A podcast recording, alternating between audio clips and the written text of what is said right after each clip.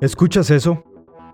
Es el sonido de tu respiración, es el sonido de lo que tomas por garantizado y lo que representa es la bendición de tener otro día para mejorar. Algunos hemos desperdiciado cientos y otros han desperdiciado hasta miles de días. Imagínate lo feliz que fueras si hubieras sido más disciplinado y si hubieras honrado tu propia palabra hace años. ¿Recuerdan que les he platicado cómo nos dividimos en dos personas cuando meditamos? Entre la persona quien realiza las acciones y la quien las analiza. Necesito que le des más trabajo a la persona quien analiza y lo hagas preguntándote, ¿lo que estoy a punto de hacer me acercará o me alejará de mis objetivos puros. Y si te da flojera analizar unos segundos cada cosa, adivina qué, ya lo haces. Analizas cómo te van a ver si vistes ciertas prendas. Analizas cómo te catalogarán si ven el logotipo de tu carro, de tu café o cualquier otra cosa que piensas que te hace mejor en la foto que publicas. El pensamiento de unos han cambiado la historia de este mundo. Y si piensas tan poco de ti que no tienes el poder de mejorar tu presente y tu futuro con solo tus pensamientos, debo decirte que estás incorrecto. Son la fuente de tu energía. Cultívalos, cuídalos, analizando y practicando pensar como una persona de acción, pero actuando como una persona de pensamiento.